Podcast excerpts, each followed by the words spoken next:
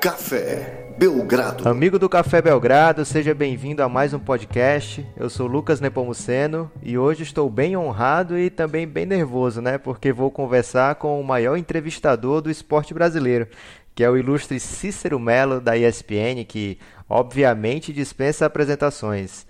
É, e aí, Cícero, tudo bem com você? Oi, Lucas. Grande abraço para você. Não precisa ficar nervoso, não. Prazer é todo meu. Um abraço também aí para a galera que acompanha né, o Café Belgrado, já era tempo de a gente bater um papo, né? Desde novembro que a gente está tentando ver uma data que é boa para vocês, boa para mim, depois entrei de férias e acabou que finalmente hoje a criança está nascendo, né? Mas é um prazer muito grande estar aqui conversando, batendo papo com você. Você que é de Fortaleza, eu adoro Fortaleza, Praia de Iracema, curto muito o Nordeste do Brasil mas quero então deixar um grande abraço, porque eu sei que tem gente de todo o país aí acompanhando, né? Com certeza. É, Cícero, todo mundo te conhece como o jornalista que está sempre por dentro de tudo do futebol, né? Principalmente do futebol carioca, futebol brasileiro. Mas nem sempre as pessoas têm noção que você é um basqueteiro. É verdade que você chegou na ESPN para cobrir basquete? É verdade, você vê como é que são as coisas. Eu estou na TV desde que ela foi criada, do ano que ela foi criada. A TV começou em 95, 1995, como TVA Esportes. Ela começou em julho e eu entrei no dia 1 de novembro. E entrei justamente, o Fábio Sormani era o comentarista de basquete da TV. A TV não tinha é, comentaristas, ex-técnicos, ex-jogadores, como agora tem o Zé Boquinha, que comenta a NBA, tem o Agra, todos foram jogadores né, e técnicos, né? Não tinha, tinha só jornalistas. E precisava rapidamente alguém para cobrir a ausência do Fábio Sormani, que foi para a Sport TV. E isso aconteceu quando ia começar a semifinal do Campeonato Carioca, que a ESPN, naquela época TVA Esportes, cobria. E não tinha um comentarista. Aí eu fui indicado, né? Eu trabalhava, tinha acabado de sair da Rádio Globo de São Paulo, né?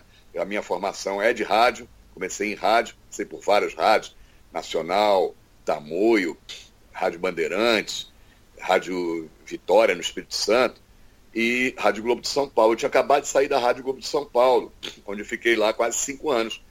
E o Grego, que era o presidente da Federação de Basquete do Rio, recebeu um contato lá da, da TV pedindo, você não conhece nenhum jornalista que conheça bem basquete, nós perdemos o Fábio Sormani, vamos ter jogo daqui a dois ou três dias, não me lembro bem, e precisamos de um comentarista. Ele me indicou. E aí me fizeram contato comigo, perguntando se eu poderia comentar. Eu falei, olha, eu nunca comentei basquete, nunca comentei nada, eu sou repórter. Mas eu até aceito com uma condição. Era para comentar as semifinais e finais do Campeonato Carioca. Eu impus uma única condição. disse, olha, eu não quero que vocês avaliem o meu desempenho totalmente pelos comentários, porque para mim é uma novidade. Eu não sou comentarista. Eu até acho que eu vou ir direitinho, mas eu quero uma oportunidade na minha, que é repórter. Se vocês me prometerem que dão uma oportunidade mais à frente como repórter, eu pego, porque eu não quero ser avaliado só por um trabalho que eu nunca fiz. E aí, assim foi. Aceitaram a condição, combinaram e eu comecei mesmo com, comentando então os jogos semifinais e finais do Campeonato Carioca de Basquete, que era uma grande atração, porque Flamengo e Vasco eram os dois melhores times do Brasil. É, eram campeão e vice, faziam as finais de todos os campeonatos, duas seleções, né? O Flamengo tinha um timaço, o Vasco também tinha um timaço. Foi muito bacana. Só que eu fiquei como comentarista um ou dois jogos só, porque tem uma passagem engraçada, Lucas. É, quando foi para eu comentar o terceiro jogo, o Bigode, que era o assistente do Zé Trajano, que era o diretor da, da TV, liga para mim e disse, Cícero, corta o cabelo hoje, tá? Eu tinha um cabelo grande até o ombro, tipo assim, esses, esses é, é, sertanejos, né? Chitãozinho, chororó. Então eu, eu trabalhava em rádio, não aparecia, tinha o cabelo até o ombro. Ele disse, corta o cabelo hoje. Eu disse, ué, por que, que eu vou cortar o cabelo? O comentarista não aparece, naquela época o comentarista não aparecia no vídeo, era só em off. Aí eu perguntei, ué, por que, que eu tenho que cortar o cabelo? Era um cabelo que eu já tinha anos, gostava. Ele disse, não, não, hoje você vai trabalhar como repórter, você não estava querendo uma chance como repórter? A repórter, que era a esqueci agora quem era a repórter da TV que fazia os jogos de basquete, não ia poder vir para o Rio de Janeiro, o jogo era no Rio. Aí eles disseram, ó, você já vai fazer um trabalho de repórter hoje. Hoje você vai trabalhar como repórter e comentarista. Você vai ficar como repórter na quadra entrevistando jogadores, mas também vai fazer comentários eventuais. Hoje você faz essa dupla função. Foi assim que eu comecei mesmo na ESPN. Por que, que o Grego te indicou? Qual era a sua relação com o basquete? Já, já tinha uma paixão ali? Eu, eu, eu tinha muita paixão e tinha já contatos. Eu era muito amigo do Tude Sobrinho, que era o diretor de basquete do Fluminense. Ele era o irmão do Tude Neto, que foi um grande treinador de basquete que o Rio de Janeiro teve pentacampeão carioca com o Fluminense nos anos 70. E eu era amigo do Tude Sobrinho e já fazia alguns trabalhos para ele de representante na federação. Ele não tinha tempo para ir na federação, tinha um outro trabalho, esse, esse Tude, é, Tude, Neto. O Tude Sobrinho era o técnico, Tude Neto era, era o, o, o irmão dele, que era o diretor. E ele não tinha tempo, e quando eu propus para ele, você não está precisando pô, de, um, de, um, representante na federação, estou vendo que você não tem tempo para ir, e eu tenho tempo para me dedicar. Então eu já era representante do Fluminense na Federação de Basquete, o Grego, que era o presidente da Federação do Rio, me conhecia, né, das reuniões e dos jogos, da presença nos, no ginásio tudo mais, sabia que eu conhecia basquete, que gostava de basquete, então ele me indicou, né, quando perguntaram para ele se ele conhecia algum um jornalista, ele eu conheço. Cícero Melo, que foi da Rádio Nacional, está na Rádio Globo, ele conhece muito basquete e conhece tudo, dos times, jogadores tudo mais, eu acho que é bem o que vocês estão precisando, apesar de ele não ser comentarista. É, você nunca escondeu que torce pro Fluminense, né? Não, nunca escondia. Eu nunca, eu nunca falo, viu, ô Lucas? Eu não saio falando todo dia que entro no ar, eu sou Fluminense. Mas eu acho que o repórter não tem que esconder o time que ele torce quando perguntado. Por quê? Porque é a credibilidade dele que está em jogo. Todos sabem, quem acompanha futebol, seja o ouvinte de rádio, seja o telespectador de televisão, de canal a cabo, leitor de jornal, de sites tudo mais, sabe que quem trabalha em futebol é porque tem um time, gosta de futebol. Ninguém trabalha, eu não conheço ninguém que trabalha em futebol que diz, ah, não tem time. Eu até conheço gente que, para enganar, diz que não tem time. Mas eu não conheço ninguém que não goste de futebol. O cara que trabalha em futebol gosta de futebol. Era, era o sonho dele de garoto, talvez ser jogador de futebol. Como não deu nem todo mundo dá para jogador de futebol, o cara acaba caindo, eh, se esforçando para cair numa área em que ele esteja dentro daquilo que ele gosta, né? E vai estudar, vai ser jornalista tudo mais. Então, eu, eu sei que todo mundo que está em casa tem um time de futebol e sabe que o jornalista tem o seu time de futebol.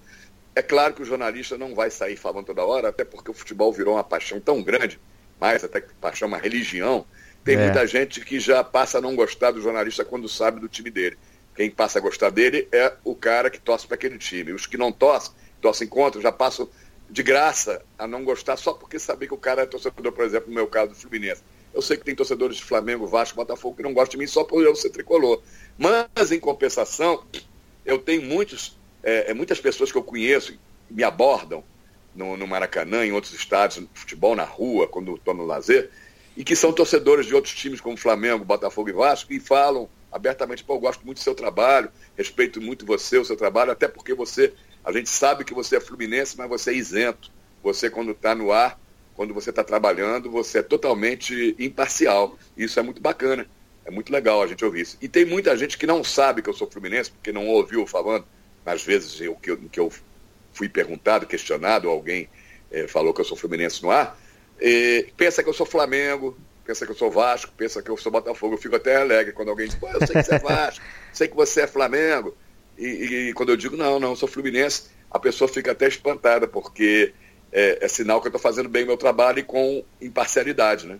É, acho que esse é um grande diferencial do jornalista, é ele ser imparcial sem precisar pousar de imparcial, né? Acho que esse Exato. é um diferencial que dá para notar claramente no Cícero Melo que não se, não se priva de participar de, de entrevistas polêmicas, né? Mas a pergunta que precisa ser feita você faz lá com, com veemência, né, Cícero? Ah, isso é, é fundamental. Eu não vou dizer para você que eu não passei pelo processo que muito garoto, tem muita gente nova trabalhando na profissão, muito garoto.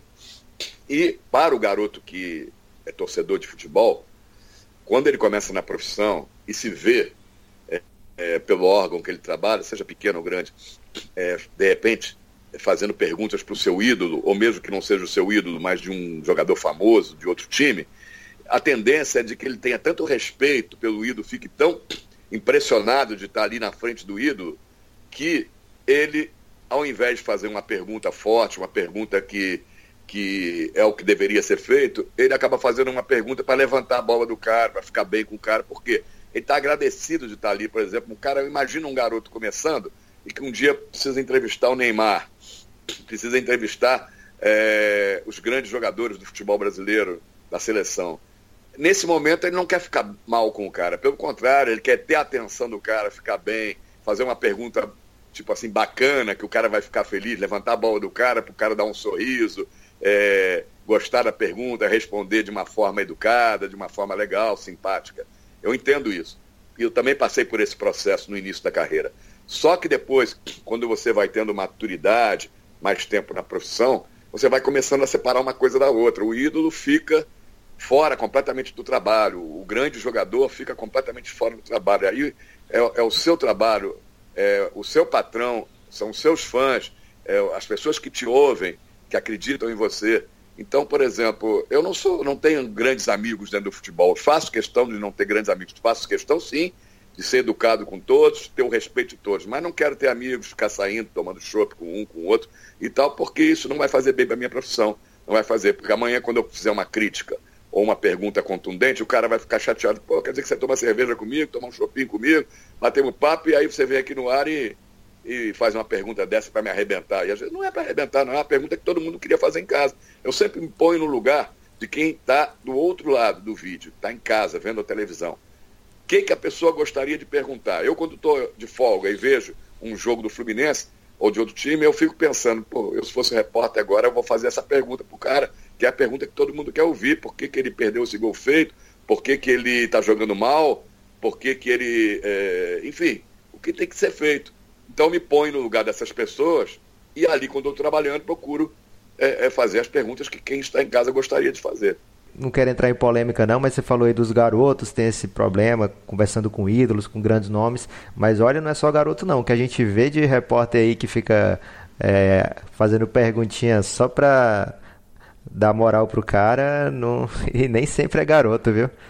É verdade, Lucas. Eu dei o exemplo dos garotos porque isso acontece com mais frequência com os garotos, mas não resta dúvida que tem muito profissional aí já em final de carreira, tarimbado, respeitado, com nome, em grandes empresas que optam por essa linha. Aí é uma questão de cada ser humano, de cada pessoa, cada um tem sua cabeça, aquilo que tem aquele ditado, cada cabeça uma sentença, cada um sabe o que faz.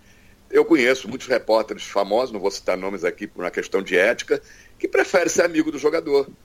Então, ao invés de fazer a pergunta certa, a pergunta contundente, a pergunta que o cara não vai gostar, mas tem que responder, ele prefere jogar o cara para cima, encher a bola do cara até quando o cara está mal, ou tem que ser questionado por alguma coisa fora de campo. Para quê? Para não passar pelo sabor do ter um cara como inimigo, como um cara que não gosta da, da, eu, tenho, eu, tenho, eu sei que eu tenho jogadores e técnicos que não gostam de mim. Me respeitam pelo que eu faço, pela sinceridade, pela honestidade do meu trabalho, pela coragem, mas não gostam de mim. Mas eu optei por isso. Eu, e tem muito colega, como, como você falou aí, já muito experiente, que prefere essa, essa situação, ser amigo do jogador. vou citar um caso rápido, não vou citar um nome, claro, mas vou citar um caso rápido. O Neymar foi para o Barcelona e na primeira aparição dele, quando foi servir a seleção brasileira, não me lembro se era um jogo de eliminatória, se era um jogo amistoso, a minha cabeça não é muito boa para essa coisa de datas locais e, e, e, situações. Eu me lembro que na Granja Comarim, em Teresópolis, a imprensa toda do Brasil todo estava lá, todas as rádios, TV, jornais, sites, todo mundo. E o Neymar estava vindo pela primeira vez depois que tinha ido para o Barcelona acertar ou jogar o primeiro jogo tinha uma opção de perguntas que as pessoas queriam fazer sobre contrato, sobre como foi a participação dele lá com, com os colegas, enfim, uma, uma, série de perguntas. Seleção brasileira mesmo, como é que ia ser a postura dele agora como um jogador do Barcelona. E um colega, que eu me reservo não citar o nome, abre a entrevista coletiva perguntando: O Neymar, que corte de cabelo é esse que você fez? O Neymar tinha acabado de fazer um, um moicano. Corte maravilhoso. Conta aí pra gente, detalhe, como é que você resolveu fazer esse corte. Com tanta pergunta, o cara só pode fazer uma pergunta. As coletivas, cada um tem direito de fazer uma pergunta. Aí você vai gastar uma pergunta sua para falar do corte moicano do Neymar. Mas qual era a intenção do jornalista? Era justamente ficar bem com o cara. O, o, o Neymar deu risada, é, todo mundo gargalhou ali na, na, no, na sala de entrevista coletiva, ele ficou bem com o cara. Pronto, segue, segue a vida, né? Ele sabia mesmo quem é que ia fazer pergunta, ele sabia, por exemplo, esse jornalista, quando o Cícero for fazer uma pergunta, eu vou aproveitar a pergunta do Cícero na minha entrevista, porque ele vai perguntar, vai fazer uma pergunta forte, provavelmente. Eu não preciso eu fazer a pergunta, eu fico bem com o Neymar e as perguntas todas que tem que ser feitas os outros vão fazer. Tem, tem muito disso mesmo. É, voltando um pouquinho, eu perguntei do Fluminense porque é, uma paixão sua já mais ou menos conhecida do, do, do, público em geral. Não por todos, porque você consegue ser isento, mas boa parte das pessoas que acompanham a sua carreira há bastante tempo já, já viram que você não nega. Mas tem. Não é só eu não, né, ô Lucas? Hoje acho que todo mundo que acompanha futebol e tem as mídias sociais, é impossível hoje para um jornalista esconder o, o time dele, mesmo que ele faça isso a vida toda.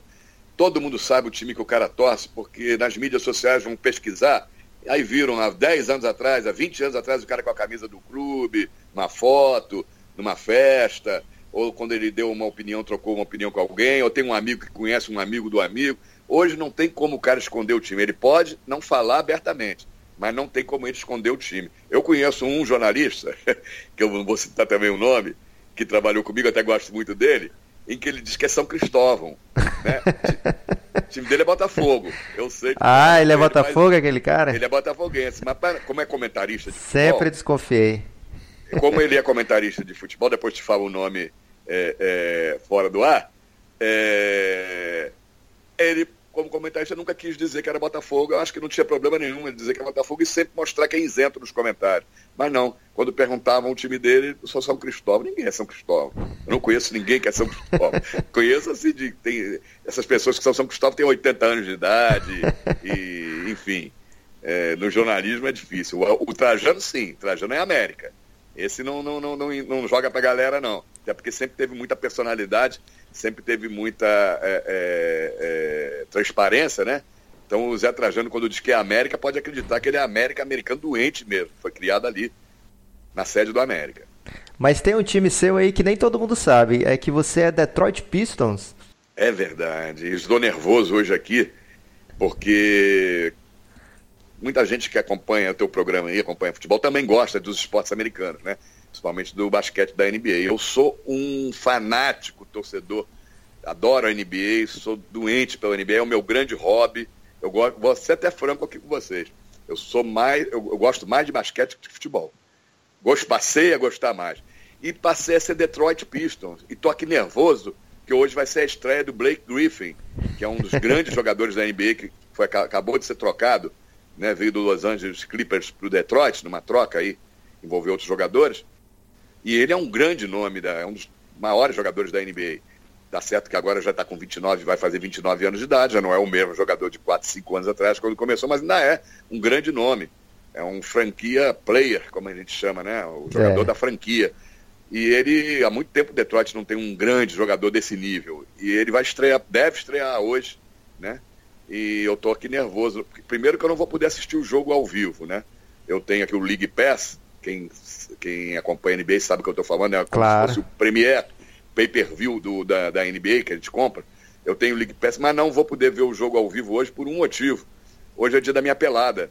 Né? Eu jogo pelada toda quinta-feira.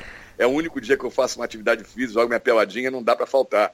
Depois eu vejo sem saber o resultado, é como se eu estivesse vendo ao vivo.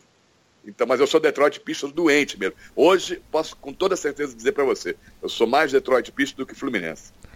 Os, o Detroit eliminou o Jordan algumas vezes ali. Foi mais ou menos nessa época que você começou a torcer pelo Pistons? Foi mais ou menos nessa época. E quem me fez ser Detroit Pistons, ou pelo menos é, fez a coincidência de eu ser Detroit Pistons, foi o técnico Zé Boquinha, que hoje é, é meu companheiro de ESPN, porque é comentarista né, dos canais ESPN nos jogos da NBA. Ele era técnico do Flamengo na ocasião. Isso nos anos é, 90. É, que aconteceu? Não tinha TV a cabo ainda no, no, no, no Brasil é, e não passava os jogos da NBA, com exceção da TV Bandeirantes, na época do Luciano do. É, o Luciano do passava os jogos, mas só passava jogos do Lakers, né? o Luciano do era tão fanático pelo Los Angeles Lakers que praticamente só passava jogo dos Lakers. E ele, o Luciano do eu, eu nunca tive a oportunidade de falar isso para ele. Ele morreu sem eu poder falar isso para ele. Encontrei uma vez com ele, mas não tive coragem de falar, até porque foi um encontro muito rápido, estava com o amigão Paulo Soares, foi num restaurante em Salvador. Né? Eu queria dizer para ele, ô, Luciano, você fez eu ser Detroit Pistons. Ele ia perguntar por quê. Eu digo, porque você é tão fanático pelo Lakers, gritava tanto quando, a, quando fazia uma sexta o Lakers, ou o Lakers era campeão, que aquilo foi me fazendo torcer contra o Lakers.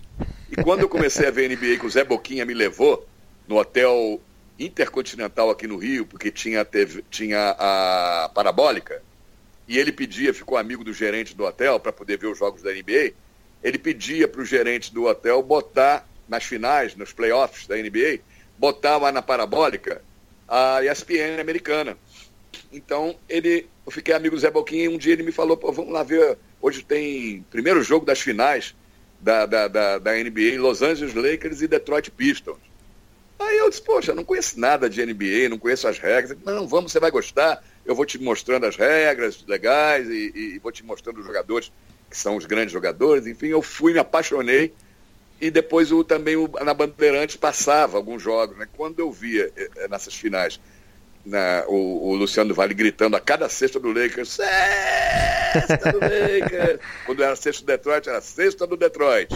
Aquilo foi me fazendo ficar com raiva e torcer pro Detroit contra o Lakers. Né? Mas só ali, Detroit e Lakers. Não conhecia nem os outros times, quais eram os outros times da, da liga, né? Mas mas por causa daquilo eu acabei virando Detroit. E poucos anos depois, quer dizer, poucos não, bastante e tempo. E foi nesse de... tempo aí que você falou. É, o, exatamente. O, Chicago com o Michael Jordan. É, antes do, do, do, Chicago ganhar seis títulos, o Michael Jordan, sei o que foi, ele sofreu muito na, na, nas mãos dos bad boys. Né? Os Detroit são conhecidos como os bad boys, os maus garotos, né?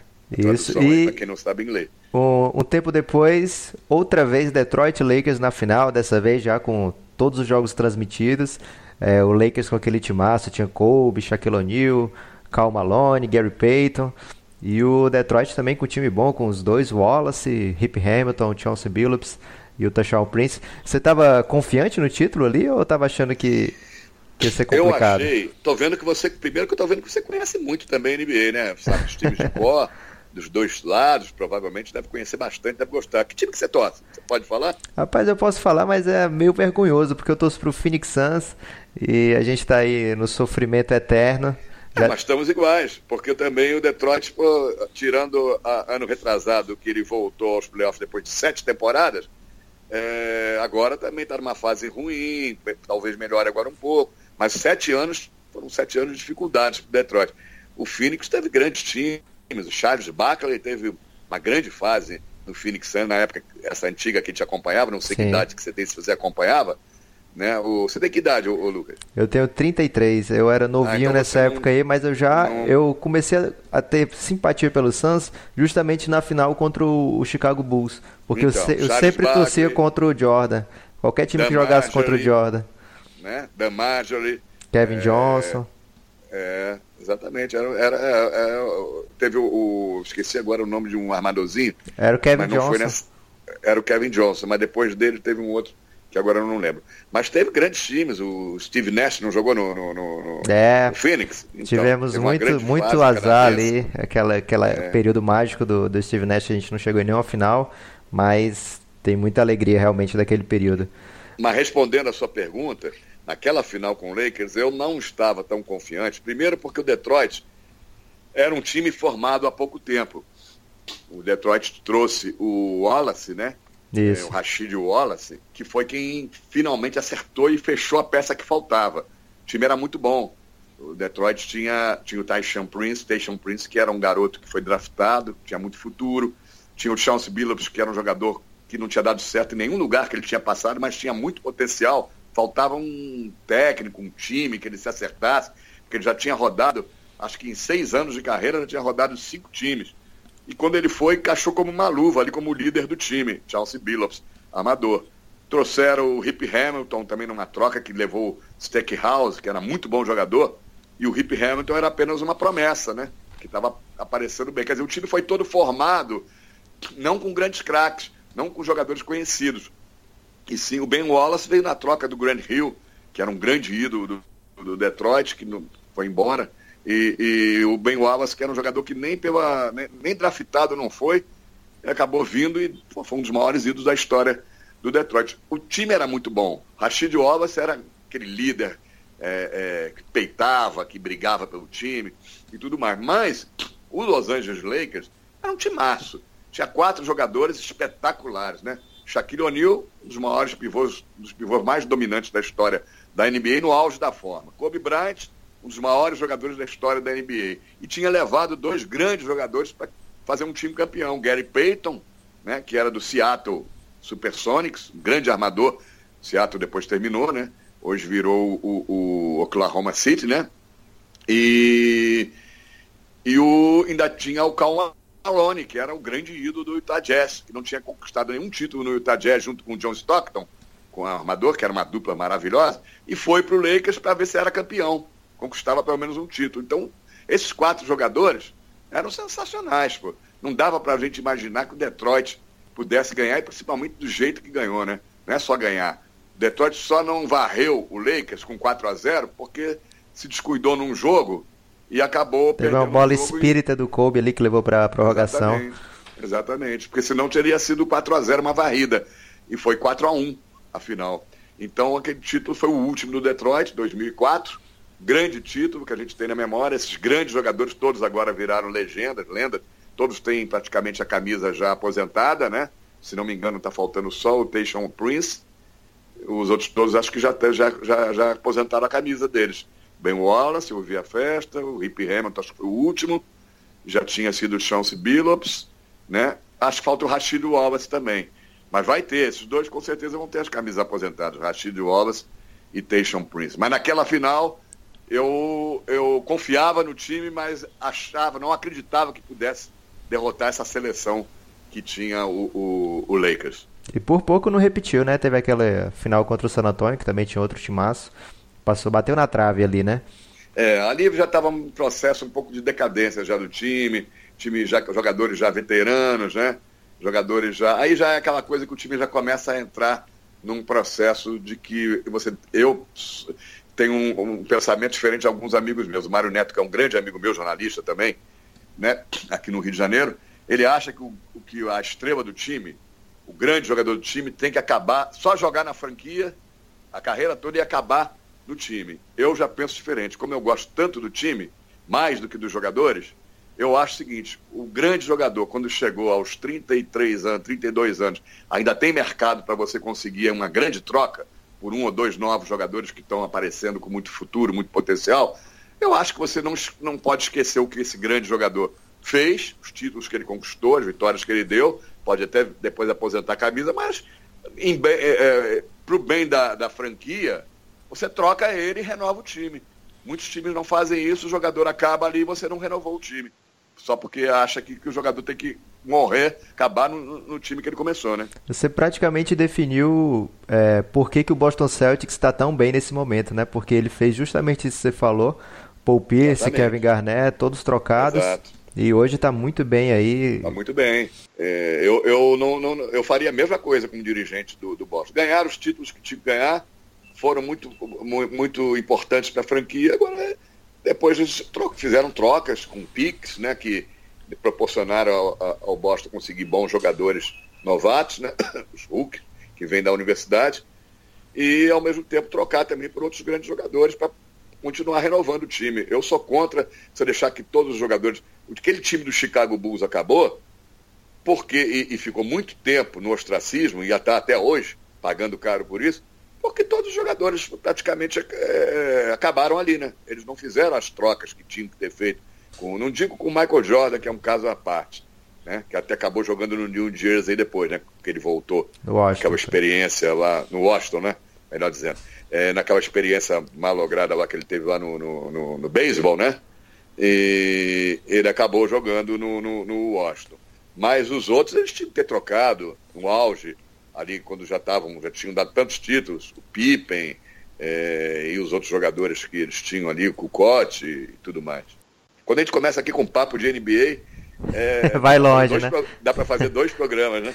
É, então vamos agora rapidinho que o nosso tempo está acabando. Só não, queria... não, pode, pode, podemos, o papo tá gostoso. O que você precisar, a gente pode continuar, hein? Tá certo. Tô gostando demais da conversa, viu? Obrigado, Cícero.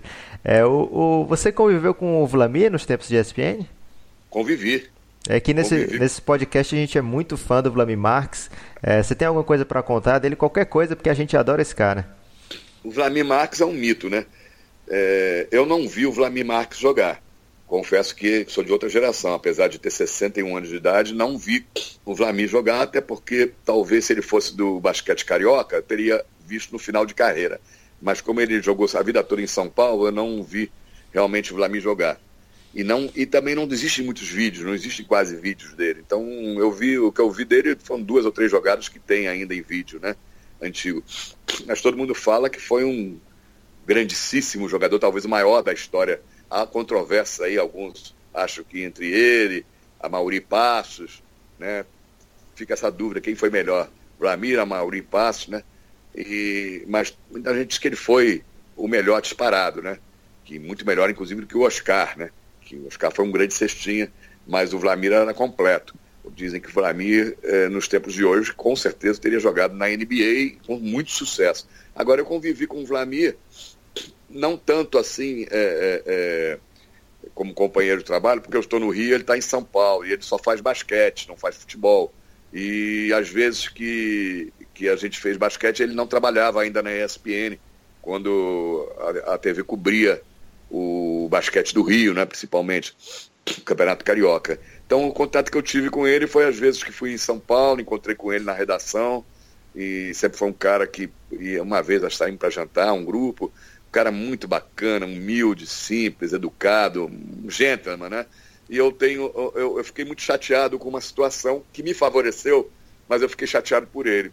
Eu, em 2006, se não me engano, acho que foi 2006, me mandaram, a ESPN Brasil me mandou para o Japão para cobrir, cobrir o Mundial de Basquete, né? Então o Trajano me deu esse prêmio. Sabia que eu gostava muito de basquete e também ele gostava muito do meu trabalho ele me deu esse prêmio que eu não vou esquecer jamais. Nunca pensei um dia conhecer o Japão, né? E, e fui em 2006. Mas eu acho que eu não deveria ter ido. Eu acho que quem deveria ter ido era o Vladimir Marques. Acho que esse prêmio ele tinha que ter tido. Como não mandam praticamente comentarista, só mandam um repórter viajar nessas viagens muito caras, porque o repórter é que faz as entrevistas, os treinos, as matérias, o comentarista fica aqui só comentando os jogos Sim. do dia, né? daqui da, da, da do, do, Brasil. Mas se eu pudesse, de com honestidade, estou falando aqui para dar uma de bom samaritano, não. Se eu pudesse trocar e ele tivesse ido no meu lugar, eu teria ficado mais satisfeito ainda, porque eu acho que é um prêmio que ele merecia.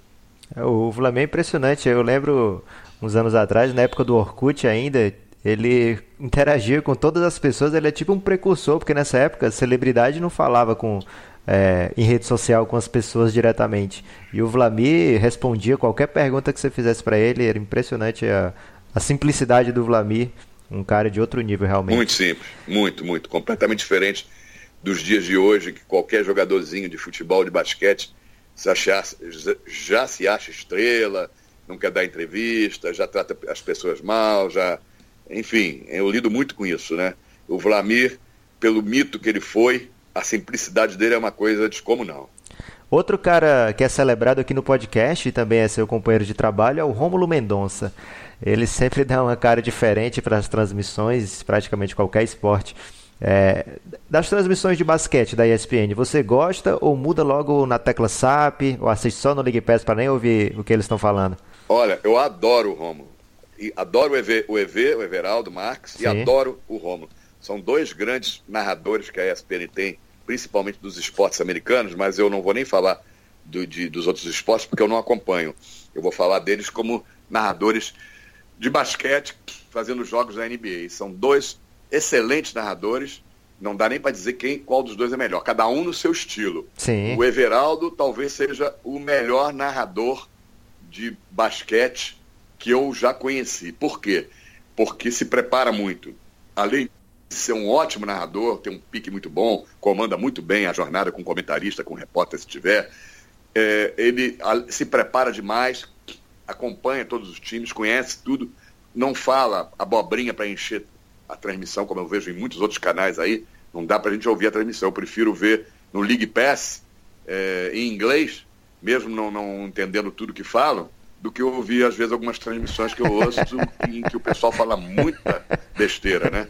É fala verdade. muita coisa, principalmente para quem acompanha a NBA, já sabe, já conhece, é o beabá. Então, eu acho que nos esportes americanos, principalmente, e, e futebol é, estrangeiro, quando você vai fazer uma transmissão da NBA, que eu, que eu conheço bem, ou de um campeonato, seja inglês, alemão, italiano, você tem que conhecer mais do que quem está em casa. Senão você não acrescenta nada na transmissão. Porque hoje, quem assiste NBA em casa sabe tudo, vive tudo, acompanha tudo, sabe todas as notícias antes da, da, da gente que trabalha, que às vezes não tem tempo para estar toda hora na, na, na, na internet.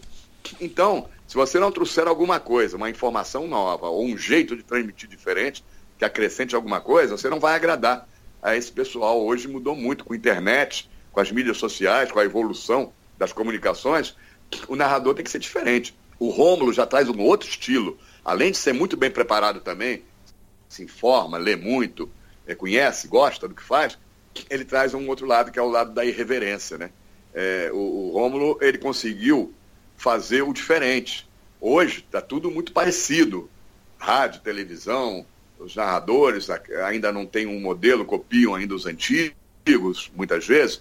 O Rômulo conseguiu é, trazer a linguagem dos tempos atuais. Ele é um ídolo da garotada, é um ídolo desses garotos, principalmente esses garotos o, o, adolescentes e jovens, adoram o Rômulo Mendonça pelo que ele traz de irreverência, de, brincar, de brincadeira, de, colocar a brincadeira certa na hora certa, enfim. Eles... Eu sou um fã dele, adoro, conheço ele pouco, convivi com ele pouco, acho que encontrei uma única vez com ele, mas eu sou um fã dele. É isso que você falou do Everaldo, eu posso até confirmar. Eu participava de um fórum de basquete, na época que ainda se usava fórum na, na internet, e ele, quando foi entrou na ESPN, eu não lembro agora o nome, ele começou direto para transmitir NBA. E aí ele foi nesse fórum, fez um cadastro lá no fórum, e, e sempre que ia ter jogo que ele ia transmitir, ele ia lá no fórum, pedia informação, se, se informava. Realmente um cara que sempre botou, é, sempre teve vontade de fazer uma coisa especial na transmissão, de levar com esse, estar sempre por dentro do que está acontecendo, né? É, e aquela expressão que ele usa, fulano, você é ridículo. É, pegou é uma, também, né? É, pegou, é muito legal, né? É. Muito bacana, você transforma, é igual o, o ridículo dele, tem a mesma conotação do canalha do João Carlos Albuquerque, né? É. Que chama quando ele gosta das pessoas, canalha. O ridículo dele passou a ser um elogio. Né? Isso. Né? Teve, então, deu, é até, é, deu até um problema aí no Super Bowl, porque ele estava transmitindo, ele chamou a Lady Gaga de ridícula e muita gente não entendeu. É, é verdade. É, me diz uma coisa, eu perguntei do, se você gosta da transmissão, porque eu, vendo, ouvindo o podcast aqui, deu, deu para perceber que você dava para um jogo do Detroit Pistons que fosse transmitido pela ESPN, dava para você se meter ali e participar como um, um, comentarista especial, você não acha não? Acho que não. Estou sendo bem sincero com você. É... O meu conhecimento é, de NBA é um conhecimento de torcedor. Eu vibro, eu torço, eu conheço jogadores, é... eu, eu acompanho como um torcedor mesmo. Eu entro, eu tenho, nós temos um grupo é, no WhatsApp só de torcedores do Detroit Pistons, e ali eu estou misturado com eles, não sou o repórter, não. Sou o torcedor mesmo, emito minhas opiniões, faço minhas críticas, tem gente lá que fica chateada comigo, porque todo torcedor tem um jogador que gosta e um jogador que não gosta, né? E eu, por exemplo, não gostava uh, de um jogador que era ídolo de todo mundo, até a temporada passada, e fazia muitas críticas a ele, e aí as pessoas se revoltavam comigo, é, é, me criticavam ali no, no, no, no grupo do WhatsApp, né? Eu não gostava do KCP, que é um jogador que está no Lakers agora, Sim. quem teve o Scaldo Pope, eu não gostava dele. É empatia, aquela coisa de empatia. Você gosta ou você não gosta, né? Eu não gostava e sempre critiquei muito.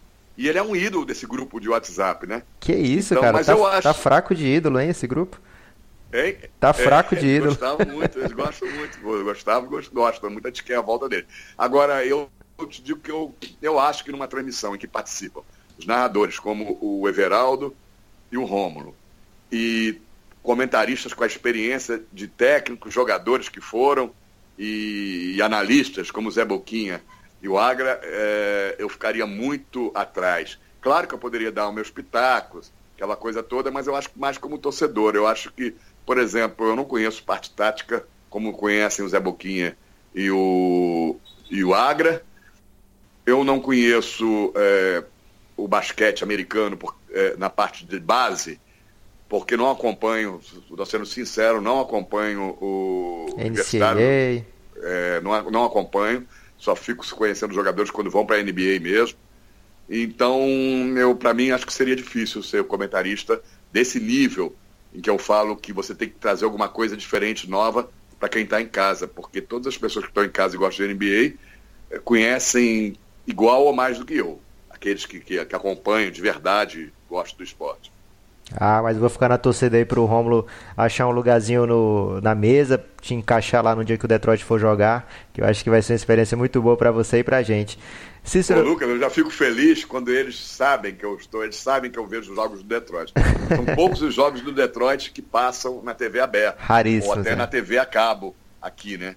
A maioria dos jogos são todos no, no, no, no League Pass. Esse ano teve aí uns cinco ou seis jogos, oito jogos do, do Detroit, mas não tem o Detroit, porque é, eles querem transmitir os jogos do Cleveland, do Golden State, e às vezes o Detroit é o adversário e acaba aparecendo. Então eles sabem quando estão transmitindo na ESPN os jogos do Detroit, eu estou assistindo, eu mando, eu mando como torcedor, mando ali um comentáriozinho, mando ali pro, pro WhatsApp do, do Zé Boquinha, do EV, e eles sempre, do Rômulo, e eles sempre me citam na transmissão, né?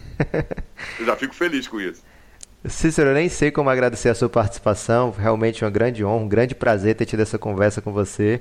Vou torcer pelo sucesso do Detroit, para quem sabe aí é, chegar nos playoffs e a gente possa repetir essa conversa já é, bem focada nos playoffs, pensando no que, que tem para frente. E eu sei que você está de férias, mas você tem algum furo de reportagem aí para antecipar para gente?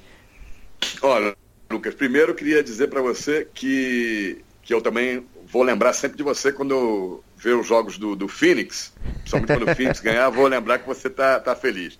Outra que eu. Vamos bater outros papos, com certeza. Adorei conversar com você e com as pessoas que acompanham o Café Belgrado. Então, tenho certeza que as pessoas devem ter gostado também desse papo. Você pode outras vezes marcar, vamos marcar com certeza, para outras vezes, porque tem, o esporte se renova muito, a gente sempre tem muita coisa nova para falar cada acontecimento, né? Cada time que se torna campeão, uma grande contratação. É, por falar nisso, você falou aí que se renova muito. Tem um podcast especial do Blake Griffin sobre a troca que eu vou mandar para você ouvir, para você ver o que, que a gente falou aí. Ah, muito legal. Manda mesmo que eu, eu, eu, eu procurei aí por vários lugares, eu vi é, falando sobre a troca no Sport TV, lá o Rodrigo e o outro rapaz que eu não lembro o nome. É, é o Rock. Vi em dois. É o Rock, exatamente. E vi também no, no, num outro lugar. E vou ficar feliz de ver como que vocês conversaram. Eu gosto muito desses comentários. Eu estou muito no grupo do Detroit. Eu, eu, eu não me manifesto tanto como as pessoas que entram o dia inteiro. Mas eu gosto muito de ficar lendo a opinião das pessoas, ouvindo, lendo ali a opinião das pessoas. Às vezes dou uma entradinha, o pessoal gosta e tal. Mas é, vou gostar muito de você mandar para mim esse papo aí sobre o Blake Griffin.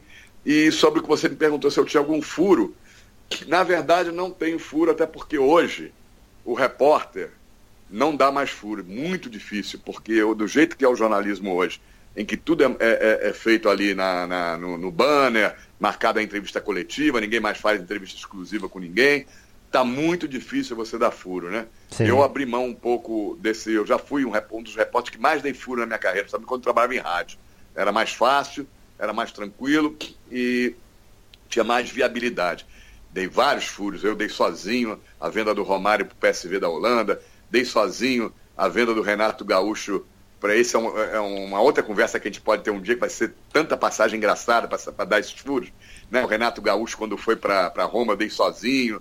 A venda do Bebeto do Vasco para o Flamengo. Que é, isso? Do, do, do Flamengo para o Vasco, que provocou toda aquela celema com os dirigentes do Flamengo indo lá para a Granja Comari na madrugada para acordar o Bebeto. Fui eu que dei sozinho.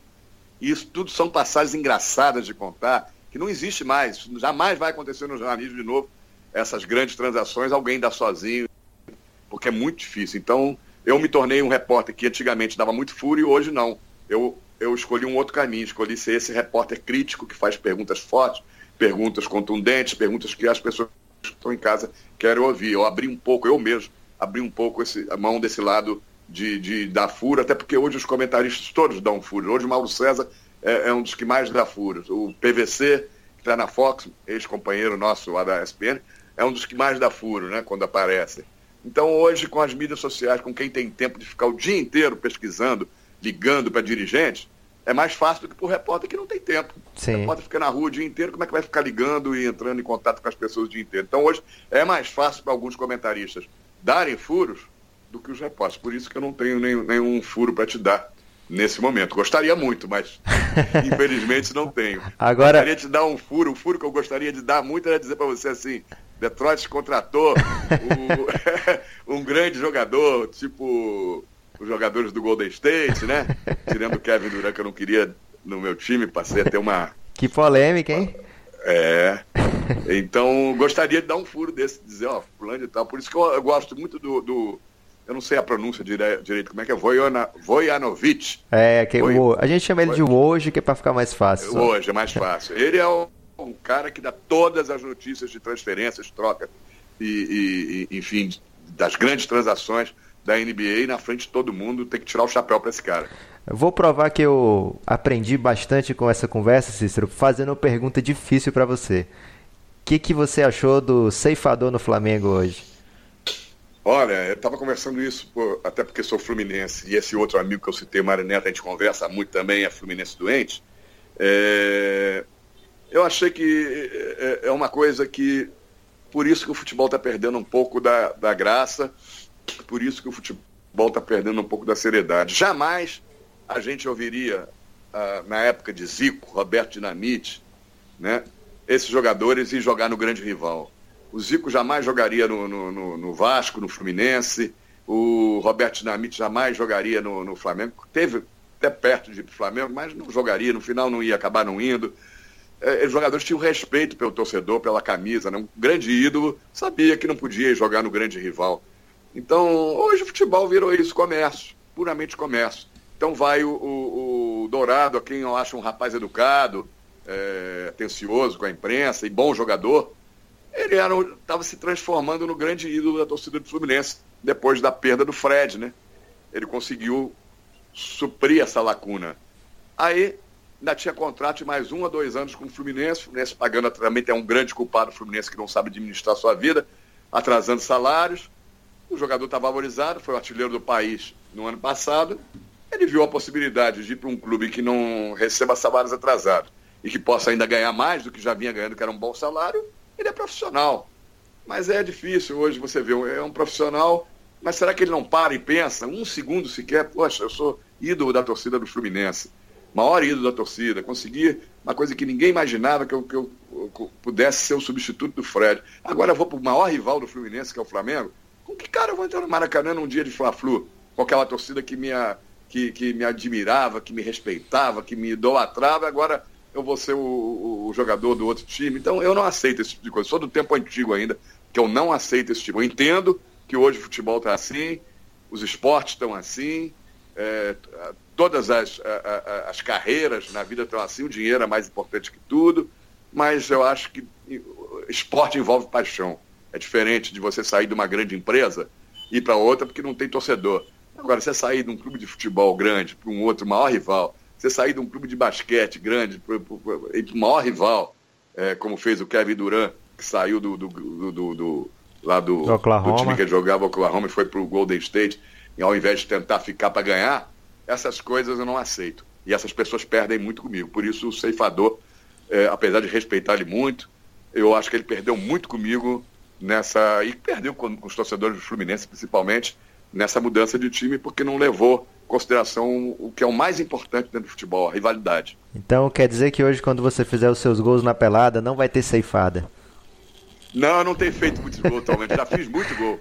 Fiz, era, jogava na frente, né? Era artilheiro mesmo. Eu já recebi essa informação que você era muito artilheiro e que era disputado no, no torneio de imprensa e todo mundo quer te contratar no torneio da imprensa. Eu fazia muito gol, mas agora com a idade, né? Condição física, essa coisa toda, acima do peso, eu tô jogando sempre de lateral, né? Lateral direito, então os gols raiaram muito.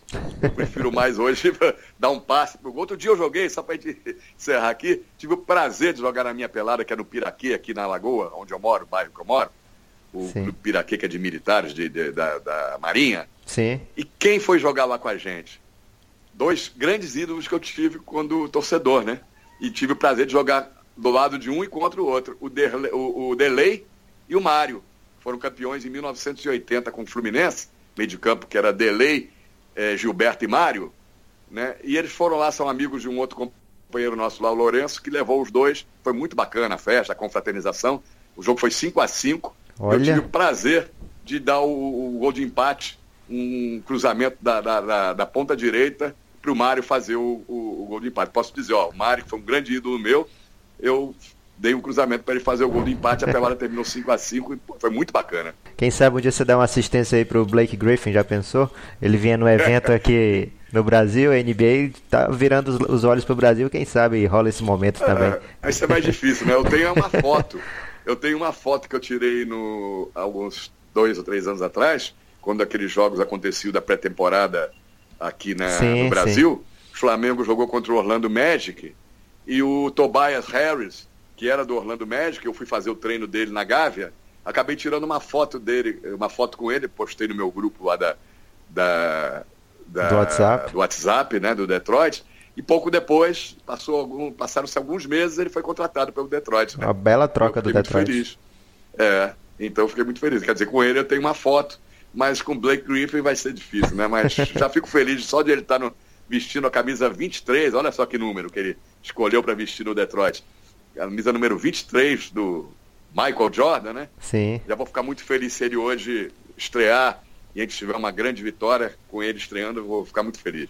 Cícero, muito obrigado. É, boa sorte na sua pelada e até a próxima, meu amigo. Valeu, Lucas. Um grande abraço. Demorou para a gente fazer é, esse podcast. Eu sou da antiga, né? Não estou muito familiar, familiarizado. Mas demorou um pouco, mas acho que valeu a pena. Foi muito bacana esse papo. Gostei demais de conversar e estou à disposição dia que você quiser, é só marcar que a gente bate esse papo gostoso, que tem certeza que quem está em casa curtiu muito também. E aquele chopinho quando o Flamengo vinha jogar aqui contra o Ceará, a gente se encontra, né? Vamos marcar, vamos marcar. Vamos acompanhar, vamos manter contato agora. É... Primeira oportunidade que eu tiver em Fortaleza, faço questão de te conhecer. A gente vai tomar um chopp aí. Vamos ficar em contato e com certeza quando eu for a Fortaleza nós vamos bater esse papo aí ao vivo com uma bem geladinha. um abraço, Cícero. Até a próxima. Um abração, um abraço para todos aí que estão acompanhando.